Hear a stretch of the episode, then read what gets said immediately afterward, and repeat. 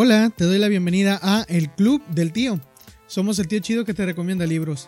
Si te gustan los libros y la literatura, estás en el lugar correcto. Si no te gustan, déjanos convencerte con reseñas, opiniones y recomendaciones.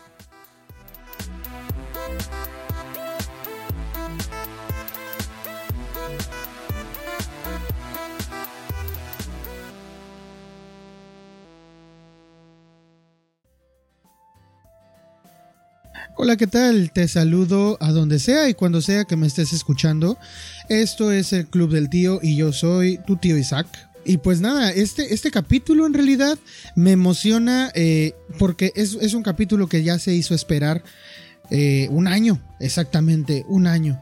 Porque hace un año, eh, junto con el tío Al Hazred, que seguramente han escuchado en otro de los capítulos, es inevitable, eh, junto con él estábamos comenzando a leer este libro de páginas de espuma que se llama Cuentos completos de Bram Stoker, en donde se incluyen estos eh, tres grandes libros que, de relatos que Bram Stoker publicó. Si los quieren escuchar son el capítulo 4, 8, 12 y 13.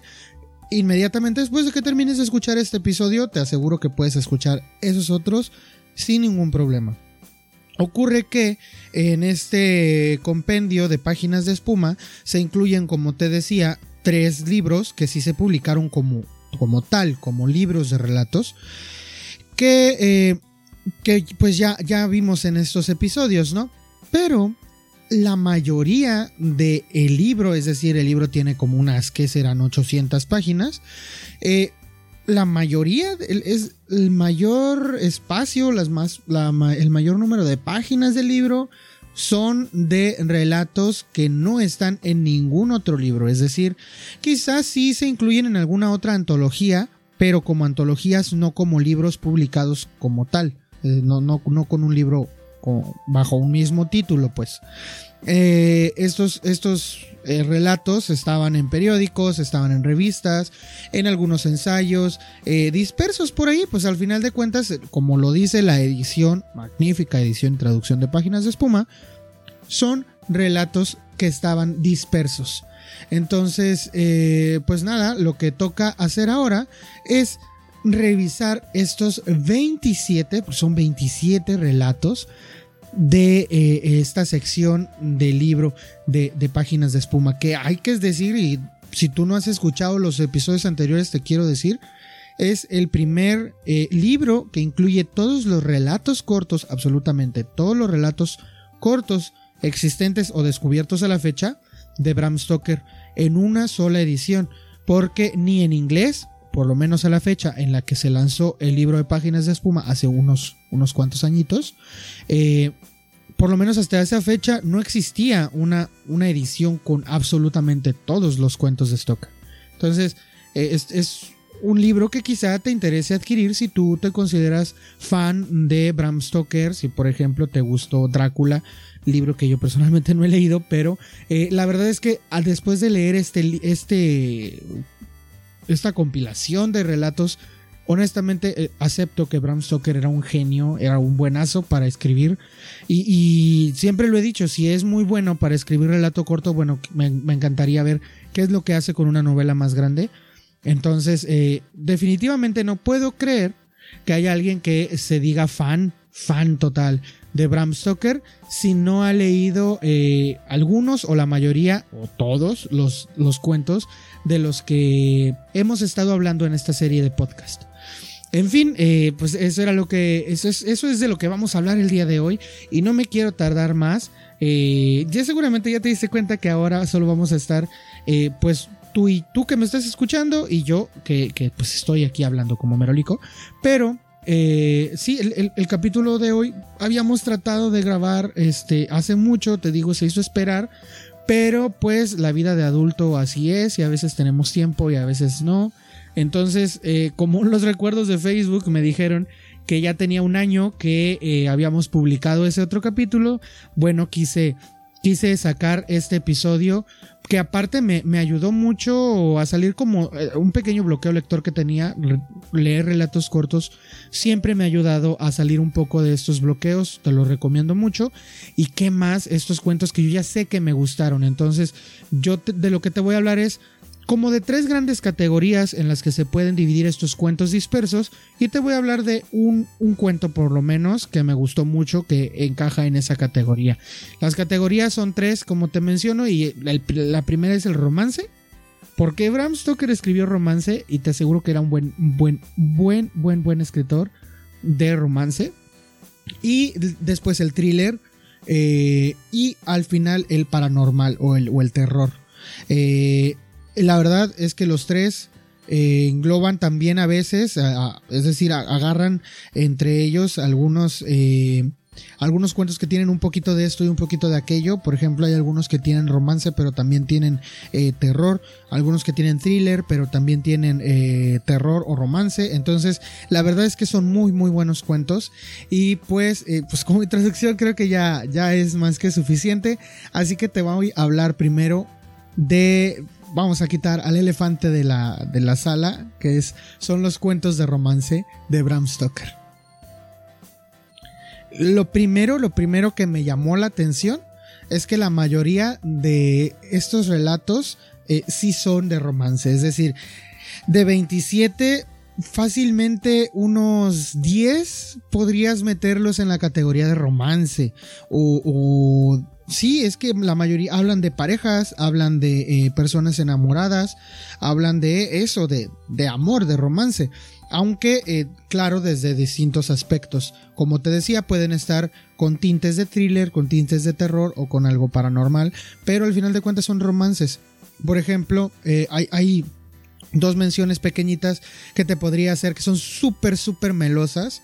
Es, por ejemplo, cuando llueva oro del cielo cuando llueva Hora del Cielo es una comedia romántica tipo Anne Hathaway y quien quiera que le pongan al lado.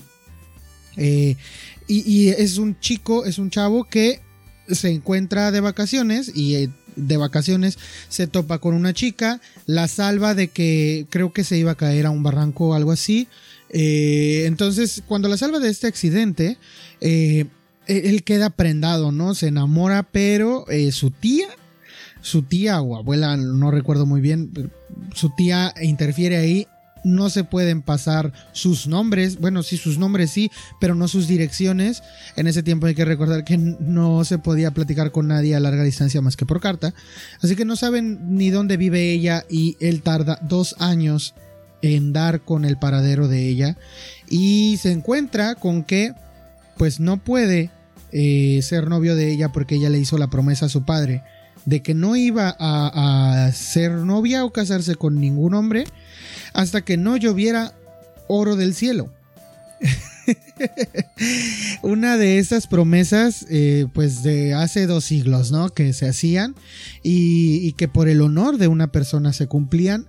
Y el asunto es que, eh, pues el amor vence, ¿no? Y como les digo que es una historia súper melosa, el amor debe vencer y termina lloviendo oro del cielo. Deberían de leer ese cuento, por lo menos para que se quiten la curiosidad que a mí me dio, por ejemplo, cuando leí el título, eh, para que sepan cómo fue que llovió oro del cielo.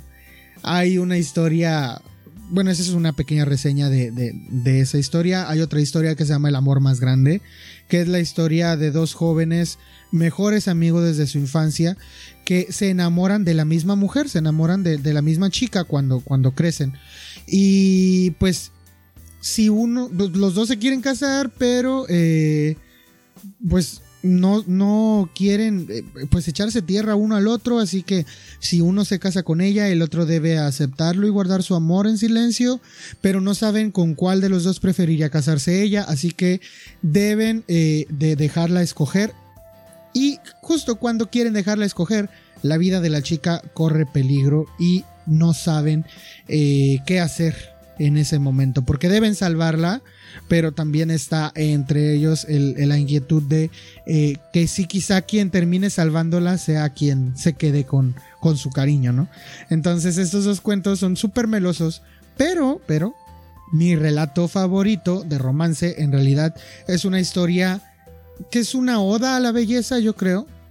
Eh, eh, por eso fue mi relato favorito de, de, romance. Eh, es la historia, se llama El jarrón de cristal y cuenta la historia de un joven artista que lo, pues lo secuestran prácticamente de la isla en donde él vivía y se ve obligado a crear obras de arte para un rey que quiere tener una gran fiesta en su castillo a la que ha denominado la fiesta de la belleza en donde van a presentar las cosas más bellas que un artista pueda hacer y competir para que salgan premiados. El premio aquí es la libertad y poder regresar a casa con las personas que aman. El joven eh, artista eh, quiere regresar con su amada y la verdad es que la promesa de libertad es más que nada la, la promesa de verla. Así que pues el joven debe de, buscar, ¿no? Hacer el, jarrón más hermoso que pueda para poder llegar y regresar a ver a su amada. Algo que me encanta de esta historia es eh, pues los dotes poéticos que tenía Bram Stoker, aunque no sé, no tengo idea. Yo no soy un gran conocedor de la obra de Stoker, no sé si tenga poemas escritos, pero sí que puedo ver un lenguaje muy poético en esta historia. Por ejemplo, en el siguiente fragmento que quiero leerte, donde dice el mar, el mar hasta donde la vista alcanza. Lo contemplo hasta que la visión se me nubla y mi espíritu hace entonces las veces de mis ojos. Mi alma vuela impulsada por las alas del recuerdo, lejos, más allá del mar azul y alegre, más allá de las brillantes olas y las relucientes velas, hasta la tierra a la que llamo mi hogar a mí me encantan eh, fragmentos como este en donde eh, se utiliza no este lenguaje poético en donde eh, el alma vuela impulsada por las alas del recuerdo de este joven y entonces puede ver su hogar. es un anhelo enorme el que tiene el joven por el amor y al mismo tiempo el amor por su esposa lo impulsa a hacer una obra en realidad que solo en sus sueños eh, quizá podría ver, porque en realidad fue, lo, fue lo que escribió eh, eh, Stoker aquí. El, el joven soñó un jarrón cuya belleza avergonzaría a las gloriosas obras de la antigua Grecia. Es decir, superaría la perfección que se, se, pareciera insuperable eh, la perfección de las obras griegas. Eh, eh, este jarrón que había visto en sus sueños es lo que el joven iba a construir con tal de volver a ver a su amada. Y el amor por ella se transforma literalmente en ese jarrón, porque al irlo, al irlo construyendo, él va cantando una canción, una canción que seguramente él y ella conocen, y al final de cuentas, el, trágico, porque la tragedia no podía dejar de acompañar al romance, eh, ocurre algo trágico y el jarrón termina siendo el depositario de su esencia, de la esencia del artista, no solamente porque es creación suya, sino porque literalmente contiene algo de él. El jarrón se ve impregnado con la persona del artista de manera de en que cada que el, artista se acerca a terminar el jarrón, su misma vida se va agotando hasta el momento en el que el jarrón es terminado y el artista muere y es exhibido en la fiesta de la belleza justo el jarrón al lado del cadáver de su creador.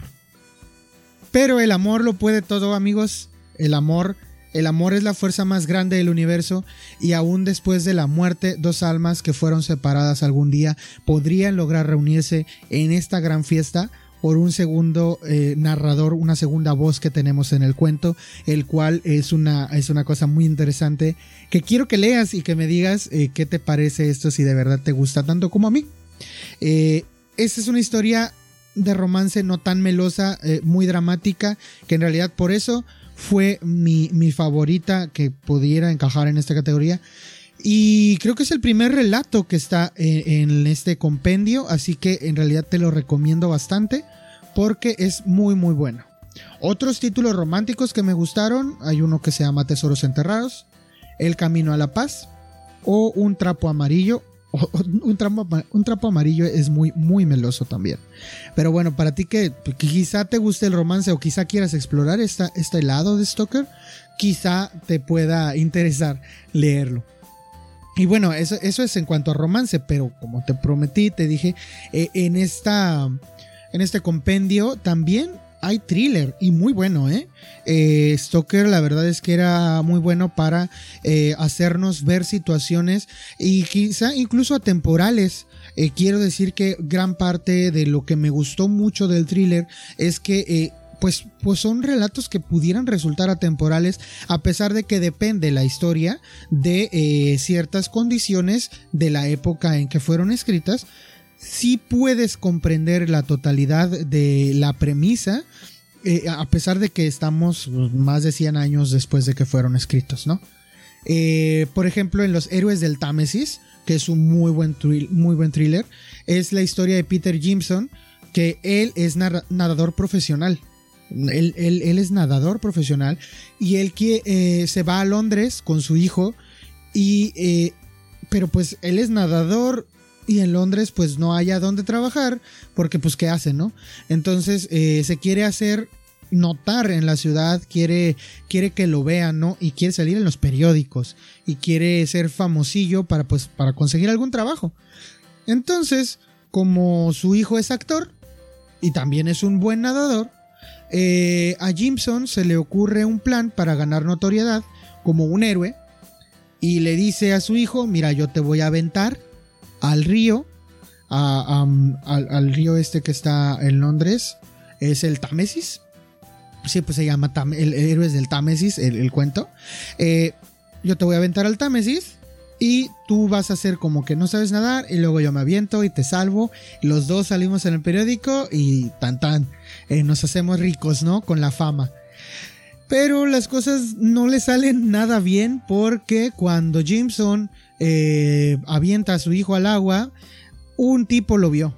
Un tipo vio que lanzó a su hijo al agua y Jimson ya no puede saltar detrás de su hijo porque ya es entregado a la policía y ahora eh, vamos a ver cómo es que el padre va a enfrentar una posibilidad muy real de ser juzgado por asesinato.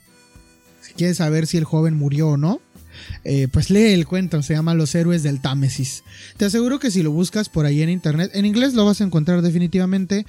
En español estoy casi seguro de que hay un par de portales en donde lo puedes leer. O si no, pues te repito, no me voy a cansar de repetir la magnífica edición de Páginas de Espuma. Eh, pues ahí lo puedes encontrar todos. Algunos otros relatos de thriller que hay son, por ejemplo, Nuestra Nueva Casa, Lord Castleton explica, el misterio del viejo Hogan o en la desembocadura del río Water entre el deber y el amor, que pues como su nombre lo dice, aquí sí combina un poco eh, lo que es el thriller, incluso novela negra, con em, el, romance. Pero bueno, te los dejo para que los leas, aunque en realidad mi thriller favorito, el favorito mío, eh, fue en el Valle de las Sombras. En el Valle de las Sombras es una historia buenísima, bueno, a mí me lo parece. Es una historia muy corta, pero muy sustanciosa, sobre un hombre que es internado en un manicomio. Eh, la narración es tan buena que en realidad tú puedes prácticamente verte como ese hombre que está en el manicomio. Eh, cuando entra al, al, manicomio, él comienza a alucinar, empieza a perder la cabeza, es incapaz de distinguir la realidad de la fantasía y entonces los médicos y las enfermeras se convierten en sus enemigos. Mientras él intenta escapar, porque él está, él, está seguro, totalmente seguro, de que hay un hombre al que tiene que salvarle la vida porque ese hombre lo van a asesinar. Él ve por la ventana algunas casas y él está seguro de que en una de esas casas van a matar a un hombre y los doctores no dejan que él salga. Todo todo el cuento, todo el relato es un alucine total. Si eres de los que se mete en el personaje y se concentra tanto que hasta escucha los sonidos que se describen, te garantizo un viaje espeluznante pero muy, muy satisfactorio, lleno de esto, ¿no? De sonidos aterradores, muertes inesperadas, personas monstruosas, deformes y, sobre todo, la intriga total mientras deducimos si este hombre puede o no mantenerse cuerdo. El Valle de las Sombras es un cuento que puedes encontrar de nuevo en inglés sobre todo, pero en español hay varias ediciones, así que te recomiendo que lo leas en cuanto, en cuanto termines de escuchar este podcast. Eh, y pues el tercer, el tercer eh, gran, gran ramo de historias que eh, hay en, esta, en este compendio es pues el paranormal. Evidentemente pues no podía faltar los relatos paranormales en, una compilación de historias de Stoker, porque, pues, o sea, es, él escribió paranormal, ¿no? Eh, sin embargo, debo decirte que a diferencia del romance, que es lo que más pude encontrar, acá los relatos paranormales son muchísimo menos. Y pasa, por ejemplo, como, como con, con otros relatos, como con el relato que fue mi favorito, que son eh, fragmentos de libros completos pero que tienen algunos ligeros cambios para, eh, para hacerlo relato corto. Entonces, en realidad, en realidad, relatos cortos paranormales son, son pocos en esta en este compilación. Eh, por ejemplo, La cadena del destino es la historia de una pareja de ancianos adinerados que toma bajo su protección a un chico para mejorarle la vida, porque pues es, es huérfano, mm, creo recordar, y aparte pues era de escasos recursos, pero estos ancianos quieren, prácticamente lo nombran su heredero porque ellos no tienen hijos, pero igual que los padres de aquel momento y sobre todo los padres eh, de Alcurnia, ¿no? Eh, pues le quieren buscar un buen prospecto de esposa y una chica misteriosa va a visitar la mansión de vacaciones para que él pueda conocerla. Sin embargo, no son conscientes de que hay una antigua maldición que cayó sobre la casa, eh, cuyas consecuencias podrían y resultan de hecho demenciales para ambas personas, para el chico y la chica. La historia es muy buena, la historia, eh, el planteamiento es buenísimo, pero eh, aquí yo sí debo decir, y me sorprende lo que voy a decir, quizá te sorprenda a ti también, este relato de la cadena del destino es una magnífica idea y una mala ejecución. Eh, la verdad es que el, problema para, para, para, mí es que el, la maldición se resuelve a la mitad de la historia. Y de la mitad en adelante el protagonista se la pasa convaleciente y nada más preocupado por problemas de amor. Eh, pasa totalmente de ser una historia de una casa encantada a ser una historia eh, de romance mal hecha, para mí. Eh, pero, pero vale la pena por lo menos que leas esta mitad de historia porque es muy buena, la, la verdad. Y ya como que la mitad para abajo le, le bajó el ánimo a Bram Stoker o no sé qué le habrá pasado. Este definitivamente no es mi relato favorito, pero mi relato favorito sí, sí tengo un relato favorito de este tipo es Las nupcias de la muerte. Las, nupcias de la muerte eh, e, es el relato de cómo un grupo de personas reviven la momia de una antigua reina egipcia. La historia empieza cuando, bueno, para empezar, no, es, no empieza cuando, sino que eh, ya la historia, es decir, eh, como, como que tienes que hacer ciertas suposiciones, ¿no? Tú tienes que hacer ciertas sesiones eh, ceder en algunos aspectos, pues, para, para empezar a leer. Porque eh, ya no te dicen de dónde salió la momia, ni cómo plantean revivirla, o cómo se enteraron de su existencia. Entonces te faltan esos detalles. Pero eh, la verdad es que es muy buena y todo esto de que le faltan algunos detalles es porque se trata de un extracto modificado de un capítulo de la novela que se llama La joya de las siete estrellas. No tengo idea si La joya de las siete estrellas está publicada en español, pero puedes encontrar el relato en, español en algunos portales de internet, en algunos sitios, así que búscalo, es muy bueno. Eh, con todo y que pueden faltar estos detalles si tú solamente te metes a la historia con el afán de meterte a la historia, pues eh, si te dejas llevar, la verdad es que resulta muy bueno. Eh, hay muchos detalles extra que te sumergen en la atmósfera de una casa alejada de la ciudad con una terrible tormenta afuera. Además de que eh, Stoker describe con mucho cuidado los pensamientos de, de los personajes que están participando, sus emociones, y, así logra que, que pues te, metas, ¿no? En la historia tal cual. Eh, y, la verdad es que tiene sus momentos de mucha tensión esta historia. Por ejemplo, eh, como te menciono, eh, que ellos quieren revivir a una momia. Y son cinco varones y una mujer, que es la hija del, líder de la expedición, ¿no? El líder del experimento para revivir a la momia. Eh, pero cuando, cuando la momia es descubierta, es decir, le quitan sus vendajes, y resulta tan bien conservada que luce exactamente igual a la hija del líder de la expedición, la verdad es que allí empiezas a tener tus dudas de qué es lo que va a pasar. Lo mejor, obviamente, es el final. Eh, hay una tétrica escena llena de elementos visuales muy bien narrados. Otra vez, no, no puedes evitar quizá un escalofrío que recorra tus brazos cuando estás sujetando el libro. Definitivamente, este relato es de miedo y me encantaría saber, porque no lo sé, si hay alguna adaptación en live action porque la verdad es muy bueno. A lo mejor de la joya de las siete estrellas completa si hay alguna película, pero no sé. Eh, y la verdad es que es un, es un relato que me gustó muchísimo, yo te lo recomiendo.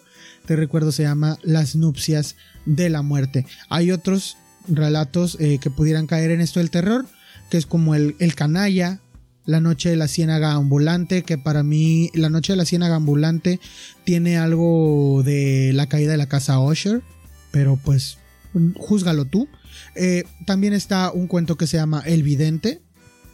Y pues para, para terminar con este episodio, que va a ser muy corto porque evidentemente estamos hablando de relatos cortos, el episodio también pues tenía que ser corto, me gustaría hacer una última mención de un relato que para mí eh, pues me causó mucho ruido cuando lo leí.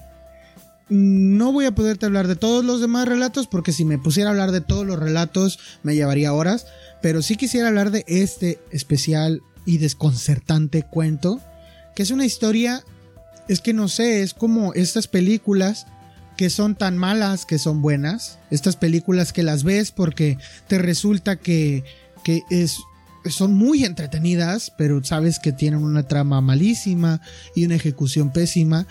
Y no quiero decir no quiero estar hablando tan mal de Stoker, pero es que esta historia me parece el equivalente a esas películas como, como Hostal o como El Cien Pies, Humano o no sé, cualquier película de estas de, de gore que ves porque nada más tienen tripas y sangre desparramadas por todos lados. Es esta historia. Se llama, y a lo mejor lo conoces, se llama Los Dualistas. Esta historia es bueno, el, relato empieza muy tranquilo, eh, muy bonito. Yo pensé de hecho que se trataba de una historia de romance, eh, porque empieza contando la historia de una pareja casada que después de intentarlo durante muchísimos, muchísimos años, logra tener su primer bebé. Y no solo eso, sino que son un par de gemelos idénticos, hermosos la pareja adora a los gemelos y les da todo su amor y ternura y cuidados y los mima y los quiere muchísimo. Por, y, pues ahí, ahí empieza el relato y yo dije, ay, va a ser otro relato de este, pues de amor, ¿no? No. Por otro lado, vamos a ver que en la misma, eh, en el mismo vecindario donde vive esta pareja con sus hermosos gemelos, eh, viven dos, dos jovencitos, dos chiquillos, que les encanta eh, destruir cosas. Tienen una obsesión tremenda por destruir cosas. Al principio arruinan varios objetos que encuentran en sus casas, pero luego dicen, bueno, es que si yo me peleo con un bat de béisbol, pues tú no me, tú no me puedes pegar con un tubo de metal, así que tenemos que eh, jugar con cosas que sean iguales. Es decir, si yo agarro un bat, tú tienes que agarrar un bat. Y si yo agarro una silla, tú tienes que agarrar una silla. Entonces empiezan a quebrar eh, y a medir sus destrezas para saber quién es el mejor. Eh, pues con armas mm, idénticas entre comillas. Porque obviamente eh, cuchillos, platos, objetos de madera, muebles, este pues todo lo que pudieran cargar que pudiera ser despedazado al golpearse uno con otro, ¿no? Eh, entonces, eh, pues terminan haciendo destrozos por todas las casas, eh, se roban cosas para, romperlas, pero ellos terminan como practicando un, estilo de esgrima muy bizarro, porque cuando se cansan de romper objetos, deciden pasar a las de las cosas a las criaturas vivas. Y ahí es donde empieza lo más bizarro eh, que leí hasta ahora de Stoker. Porque pues agarran perros, gatos, conejos, eh, cualquier criatura viva que se deje. Eh, cualquier animal a su alcance va a terminar hecho pedazos en estos duelos donde chocan uno contra otro, simulando ser espadas y, ellos están eh, peleando, ¿no? Como si ellos fueran unos esgrimistas profesionales. Y pues ya te vas imaginando, ¿no? ¿A dónde va esto? Si aún no te lo imaginas, pues piénsale tantito. Si aún no te lo imaginas, te voy a dar otra pista. Los chicos se dan cuenta de que los objetos no siempre son iguales. A veces los muebles, los cuchillos eran de distinto tipo. Por ejemplo, un gato negro y uno blanco no son idénticos. Tampoco hay un, tampoco hay un perro que sea idéntico al otro, pero hay un par en la en el vecindario que sí es idéntico. Hay un par de cosas que sí es idéntico. Y ese par eh, está al cuidado de unos amorosos padres.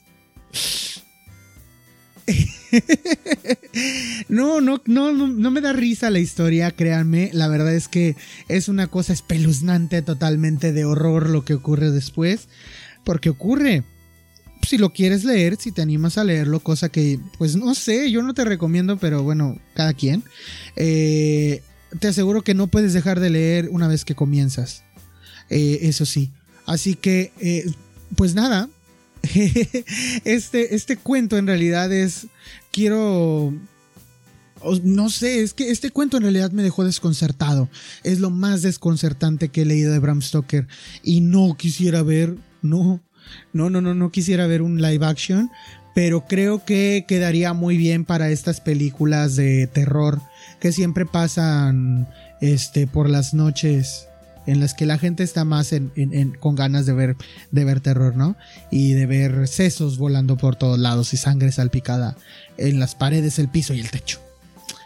Y pues nada, eh, Qué bueno que llegaste hasta aquí. Si llegaste hasta aquí, por favor, pues eh, comparte este capítulo. En realidad, la mejor manera en que puedes apoyar a este podcast es compartiendo, comentando y pues dejándonos un like o una buena revisión ahí por ahí en nuestras páginas de Facebook, en iBooks. Estamos disponibles en cualquier plataforma en donde escuches podcast. Y pues nada, yo me despido. Yo fui el tío Isaac y esto fue, parece ser, hasta ahora, ahora sí, ya el último episodio sobre los cuentos cortos del tío Stoker. Hasta luego.